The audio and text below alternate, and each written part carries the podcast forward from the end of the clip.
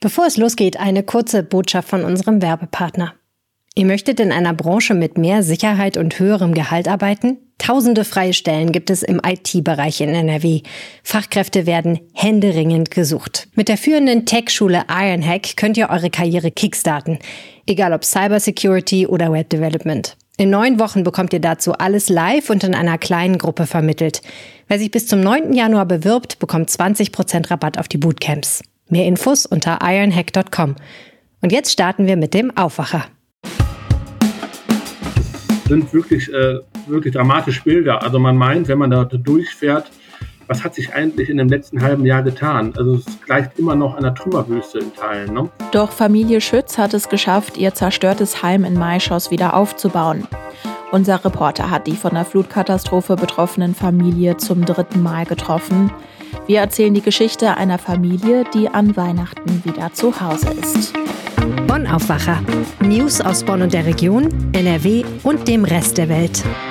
Hallo zusammen an einem ganz besonderen Tag in diesem Jahr, den 24. Dezember. Wir feiern heute Heiligabend.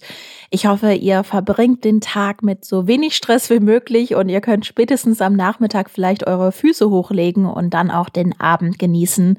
Mein Name ist Anja Welker. Hi zusammen. Doch zuallererst gibt es für euch die Nachrichten aus Bonn und der Region. Nach dem Corona-Protest in der Bonner Innenstadt verdichten sich Hinweise, dass zumindest die lautstarke Spitze des Demonstrationszuges von Rechtspopulisten dominiert worden ist. Es habe sich um 20 bis 30 Personen aus der rechten Szene gehandelt, erklärt das Bonner Bündnis gegen Rechts. Darunter seien Ex-Kader der vom Verfassungsschutz beobachteten rechtsextremen identitären Bewegung sowie Mitglieder der Gruppe Revolte Rheinland gewesen. Tatsächlich gibt es Indizien dafür, dass diese Einschätzung stimmen könnte. Am Montag waren bis zu 800 Menschen aus Protest gegen die Corona-Schutzmaßnahmen durch die Bonner Innenstadt gelaufen. Zunächst als sogenannter Spaziergang, der über Telegram organisiert worden war. Eine Strategie, um die vorgeschriebene Anmeldung einer Demonstration zu umgehen. Erst als die Polizei den Zug stoppte, gab sich ein 19-jähriger Bonner als Versammlungsleiter zu erkennen. Er gehört der Gruppe Studenten stehen auf an, von denen sich schon mehrere Universitäten distanziert haben. Auf den Wechsel vom Spaziergang in den Demo-Modus war die Gruppe vorbereitet. Sie drollte sofort ein Transparent gegen Zitat Impfzwang und Maßnahmenterror. Nach Informationen des Generalanzeigers war der 19-Jährige schon beim Spaziergang eine Woche zuvor in Bonn als Versammlungsleiter aufgetreten. Auch bei einer Demo von Impfgegnern in Düsseldorf am 18. Dezember war er dabei. Unter denen, die das transparent hielten, war auch Reinhild Bosdorf, eine ehemalige Funktionärin der Identitären, die 2020 in Königswinter bei der Kommunalwahl für die AfD kandidierte. Die junge Frau gibt sich im Internet als eine Art Influencerin. Auf ihrem Instagram-Account schreibt sie über sich selbst, unauffällig, aber zentral für das rechte Netzwerk. Für nächsten Montag kündigte der 19-jährige Versammlungsleiter eine weitere Demonstration an.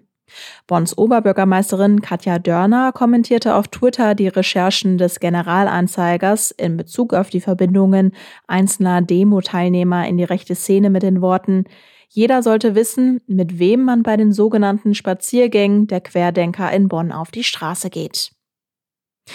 Grüne 2G-Bändchen für den Arm sollen den Einkaufskunden in Bonn und der Region das Einkaufen leichter machen, indem sie schneller in die Geschäfte kommen. Doch noch nimmt nicht jedes Geschäft an der Aktion teil. Organisiert ist diese Aktion vom Einzelhandelsverband Bonn-Rhein-Sieg-Euskirchen, kurz EHV. An Ausgabestellen in der Stadt können sich Geimpfte und Genesene das Bändchen geben lassen und können so schnell und unkompliziert die Geschäfte betreten, für die ein 2G-Nachweis erforderlich ist. Natürlich kann man auch ohne Band einkaufen gehen. An jeder Pforte prüft Sicherheitspersonal dann aber den Impfstatus und lässt sich den Personalausweis zeigen. Auch auf dem Weihnachtsmarkt konnten die Bändchen vorgezeigt werden.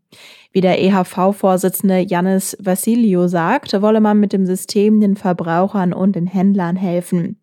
Und die EHV-Mitglieder werben in der Innenstadt weiter mit den Bändchen und gehen gezielt auf Geschäfte zu, in denen das Bändchen noch nicht akzeptiert wird. Einige größere Ketten nehmen allerdings nicht teil. Nach GA-Informationen gibt es bei diesen teilweise Anweisungen aus dem Mutterhaus, die Bändchen nicht zu akzeptieren und lieber selbst zu kontrollieren. Primark reagierte dagegen schnell auf den Hinweis von Vassilio und akzeptiert nun auch die Bändchen.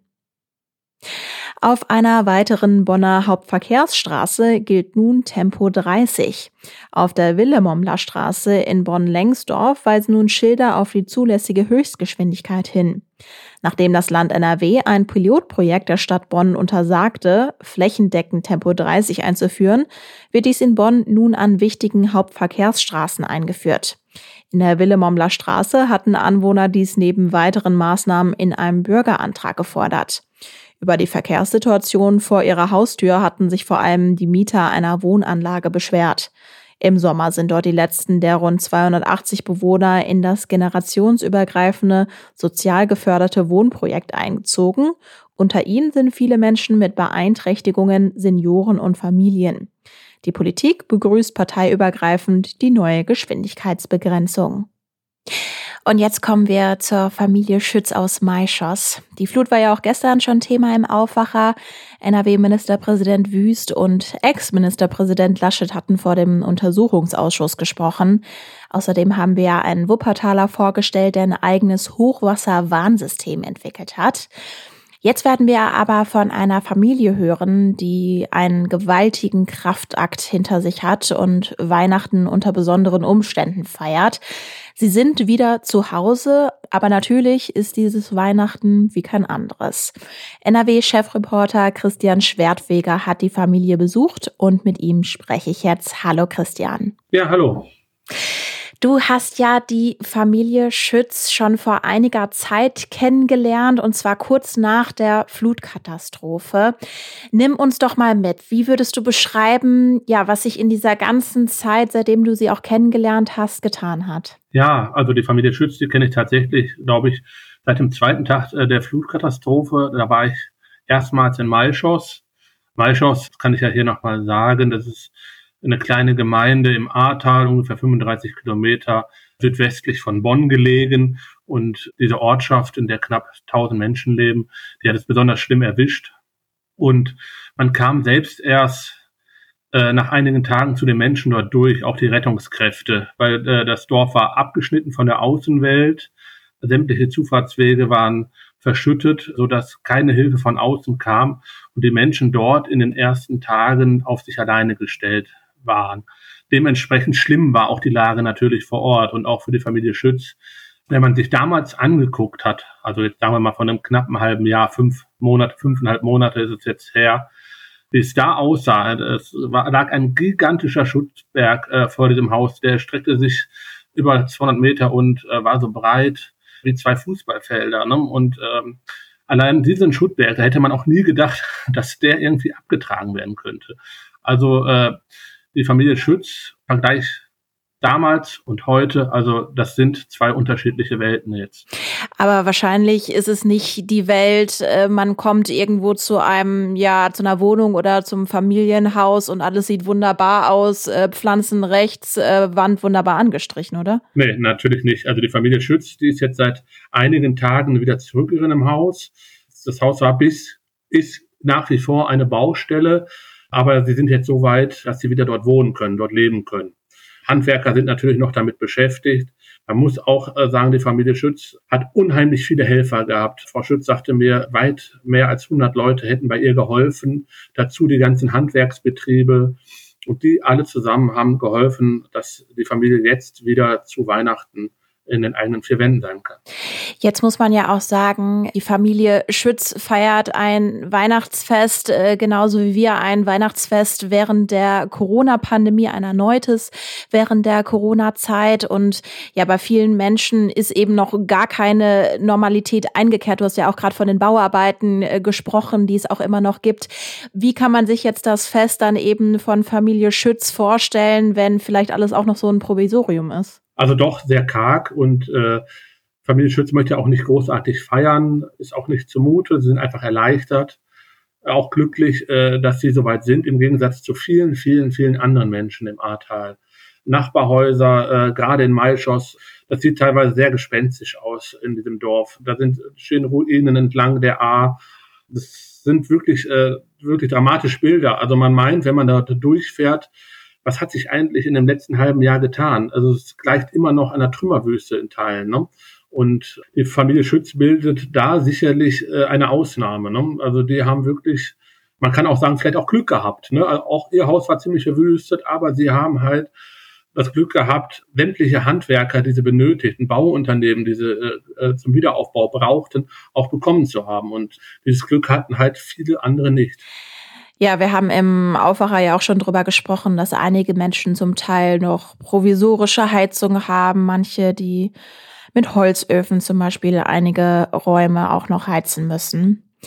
Waltraud Schütz hat dir von einer Habseligkeit erzählt, die nach der Katastrophe noch übrig geblieben ist. Kannst du das einmal mit uns teilen, bitte? Ja, also äh, bei Familie Schütz, da stand das äh, Wasser, das äh, vorweg zu sagen, äh, zwei Meter hoch, drei Meter, teilweise drei Meter hoch bis in den ersten Stock des Hauses übrig geblieben ist. Man kann sagen, äh, das passt in den Schuhkarton, was an Habseligkeiten die Flut der Familie gelassen hat. Und als ich sie jetzt vor, vor ein paar Tagen besucht hatte, äh, da fiel mir ein Bild auf. Äh, das ist ein Hochzeitsfoto der Familie, das hat die Frau Schütz auf äh, die Fensterbank gestellt. Und es zeigt halt sie und ihren Mann wirklich glücklich strahlend. Und es ist natürlich ein kompletter Gegensatz zu dieser aktuellen Situation. Und dieses Foto ist eines der wenigen Sachen, die ihr übrig, die ihr geblieben sind. Und auch das nur durch Zufall während der Aufräumarbeiten steckte dieses Foto im Schlamm fest. Also es steckte richtig fest, das musste rausgezogen werden. Und dementsprechend wichtig ist Frau Schütz natürlich dieses Foto. Ja. Mit dem Weihnachtsfest kommt man ja vielleicht zur Ruhe, kann sich so ein bisschen drauf äh, besinnen, was in den letzten Monaten passiert ist. Und dann irgendwann geht der Blick ja vielleicht auch nach vorne, weil man eben äh, schaut, was kann in 2022 passieren, welche Wünsche, welche Ziele hat man fürs nächste Jahr. Wie blickt denn Familie Schütz auf die Zukunft des Ahrtals im, im Gesamten? Ja, Im Gesamten, also das hat das Ahrtal natürlich sehr, sehr schwer getroffen und mit gemischten Gefühlen. Also einerseits äh, kann Familie Schütz etwas zumindest aufatmen, weil sie wieder zu Hause sind. Andererseits wird es im überwiegenden Teil äh, in der Region alles andere als gut. Und für Waltraud Schütz stand ja auch die Entscheidung, in Maischoss zu bleiben, auch nicht von Anfang an fest ich weiß noch, als ich sie das erste Mal getroffen hatte, da lag sie mir auch in den Armen richtig, hat geweint und hat gesagt, am liebsten möchte sie hier aufgeben. Also ich kann für mich nur sprechen, ich habe an den Anfängen, die ersten Wochen, habe ich immer zu meinem Mann gesagt, wir gehen. Also das, das ist unrealistisch. Wenn man das gesehen hat, ne? Genau, wenn man das gesehen hat, das, das war eine, eine Aufgabe, der man sich ehrlich gesagt nicht stellen wollte. Das war einfach nur noch frustrierend und schrecklich. Und ähm, ich glaube, es war unser Glück, dass es im Sommer passiert ist und es war unser zweites Glück, dass durch Corona vielleicht auch wirklich viele zu Hause waren und dann diese enorme Hilfsbereitschaft hier angekommen ist. Ich glaube, ohne diese wäre so, ein, wäre so diese, diese positive Stimmung nicht gewachsen. Mhm. Und ich glaube, die hat dann angefangen, einen auch darüber zu tragen. Auch als ich dann gemerkt habe, ähm, obwohl ich eben mit meinem Mann ja so ein Stück weit ähm, alleine äh, stehe, es sind aber Leute da, die dich unterstützen hat man auch in solchen Fällen Hoffnung geschöpft und äh, wir nach vorne gucken können, obwohl das nicht schadlos an einem vorbeigeht hier. Also Hoffnung äh, keimte dann bei ihr auf, dass, weil plötzlich unheimlich viele Helfer ins Ahrtal strömten. Diese Welle der Solidarität, über die ja alle sprechen, äh, die bis heute auch anhält, äh, die hat sie dann dazu bewegt, doch wieder optimistisch in die Zukunft zu blicken und ja auch wirklich ein Stück weit Hoffnung und auch den anderen Hoffnung gegeben hat, äh, geben wird. Sie hat mir gesagt halt auch, dass ohne äh, diese vielen Helfer äh, sie und andere wahrscheinlich aufgegeben hätten. Das hat sich dann wirklich, ähm, also so, ja, also Freundschaften halt auch ja. entwickelt. Ähm, das tut doch einfach der Seele gut, ne? weil man kann, also wie jetzt in der, in, hier in, im direkten Umfeld haben ja alle mit ihren eigenen Schicksalen zu kämpfen. Da kann man ja jetzt schlecht sagen, so, jetzt, äh, ne? Äh, brauche ich ihn mal kurz für vier Wochen hier bei mir am Bau. Ja. Es kämpfen hier alle an ihren eigenen Fronten auch. Ne? Jetzt sprechen wir eben am 24. Dezember 2021. Wie nimmst du die Situation jetzt so im Gesamten wahr? Also wie viel Zeit wird der Wiederaufbau allein dort in Maischoss wohl dauern, bis es vielleicht wieder so ist, wie es einmal war oder vielleicht nahezu? Also dass es nicht komplett genauso sein wird, ist ja wahrscheinlich klar ja, du sagtest, es wird äh, nie wieder so sein, wie es einmal war, wenn wir jetzt bei Maischoss erstmal bleiben. Äh, dort werden viele Gebäude nicht mehr aufgebaut, weil sie halt zu nah an der A liegen und man vermeiden möchte, äh, dass nochmal so etwas passiert. Viele Leute haben in Maischoss jetzt nicht aufgegeben, möchte ich jetzt nicht sagen, aber sie ziehen weg, bauen woanders neu. Und was den Wiederaufbau insgesamt betrifft, ich bin diese Straße entlang der A von Bad 9a bis nach Maischoss abgefahren und äh, ja, man ist sprachlos. Ne? Also man fährt da wirklich, ich war jetzt selber persönlich noch nicht in einem Kriegsgebiet, aber so stelle ich mir ein Kriegsgebiet schon ein bisschen vor. Trümmer, Trümmer, Trümmer, also Ruinen, äh, Menschen, äh, die da teilweise desillusioniert auch immer noch äh, rumlaufen. Also es ist sehr, sehr traurig und also das wird Jahre dauern. Das, äh, der Wiederaufbau, also bis das wieder halbwegs alles wieder so ist wie früher, wird es viele, viele Jahre dauern. Im Sommer, darüber hatten wir auch gerade ganz kurz gesprochen, gab es ja eben ganz viele Helfer. Wie ist das denn jetzt aktuell? Also ähm, welche Hilfe wird vielleicht auch noch dringend benötigt? Genau, also äh, Helfer werden nach wie vor händeringend benötigt äh, für sämtliche Aufgaben und natürlich aber auch äh, Handwerker, ne, Handwerksbetriebe, äh, alles möglich, alle Leute, die helfen können, sollten sich informieren an den entsprechenden Stellen und äh, dann werden sie dann äh, dorthin vermittelt, wo geholfen werden soll. Die Frau Schütz hat deswegen auch nochmal eine Bitte. Und also da kann ich auch nur nochmal appellieren an alle, bleibt uns weiter treu, unterstützt ja. uns weiter, kommt ins Ahrtal, äh, auch wenn es jetzt kalt, ein bisschen ungemütlich wird, aber es, ihr werdet gebraucht und ihr werdet ersehnt. Dann danke ich dir ganz herzlich, Christian, für diese Eindrücke vor Heiligabend mit dem Blick auf das Ahrtal und ja, die vom Hochwasser betroffenen Gebiete. Danke dir. Ja, gerne. Und statt den Wochenendtipps gibt es jetzt noch eine weihnachtliche Anregung von Kulturredakteur Lothar Schröder. Ich gebe es gerne zu, Lange Zeit war ich kein besonders großer Freund davon, Gedichte aufzusagen. Besonders nicht in meinem früheren Leben als kleiner Junge, als der Heiligabend nahte, daheim alles ziemlich langweilig war und ich mit meinen älteren Zwillingsschwestern Gedichte zu lernen hatte. Die Verse klangen damals für mich eher fremd und mussten dann unterm Weihnachtsbaum, wie man so sagt, vorgetragen werden. Möglichst feierlich und vor allem Lothar langsam dass die Zahl der Geschenke von der Qualität des Vortrags abhingen, dürfte eher unwahrscheinlich gewesen sein und war in der Familie eigentlich auch nie ein Thema.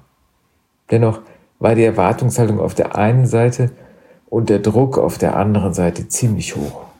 Heute denke ich darüber natürlich etwas anders nach und finde es im Nachhinein eigentlich eine sehr schöne Tradition, ein Gedicht zu Weihnachten frei vortragen zu können. Man spricht, alle hören zu und im Raum sind dann nur noch die Worte, die von der heiligen Nacht, von der Geburt Jesu und der Stille handeln. Das alles ist wichtig. Und mir erscheint es heute eigentlich wichtiger denn je. Auch darum habe ich in meinem Artikel ein bisschen von der Geschichte meiner Kindheit erzählt und ein paar ältere Gedichte dazu gestellt, die sich aus meiner Sicht besonders gut zum Vortrag eignen. Auch in diesem Sinne wünsche ich allen ein gesegnetes Weihnachtsfest und möchte eigentlich nur noch Verse aus einem der Gedichte zitieren, das mir besonders am Herzen liegt. Eigentlich ist es kein echtes Weihnachtsgedicht, von seiner Stimmung her passt es aber sehr gut in diese Zeit. Es sind Verse aus der letzten Strophe des berühmten Abendlieds von Matthias Claudius und vielleicht sind sie darum nicht ganz so geläufig. So legt euch denn ihr Brüder in Gottes Namen nieder. Kalt ist der Abendhauch. Verschon uns Gott mit Strafen und lass uns ruhig schlafen und unseren kranken Nachbarn auch. Den Artikel von Lothar mit einigen Gedichten habe ich euch auch in die Shownotes gepackt. Und das könnt ihr heute auch noch im Blick behalten.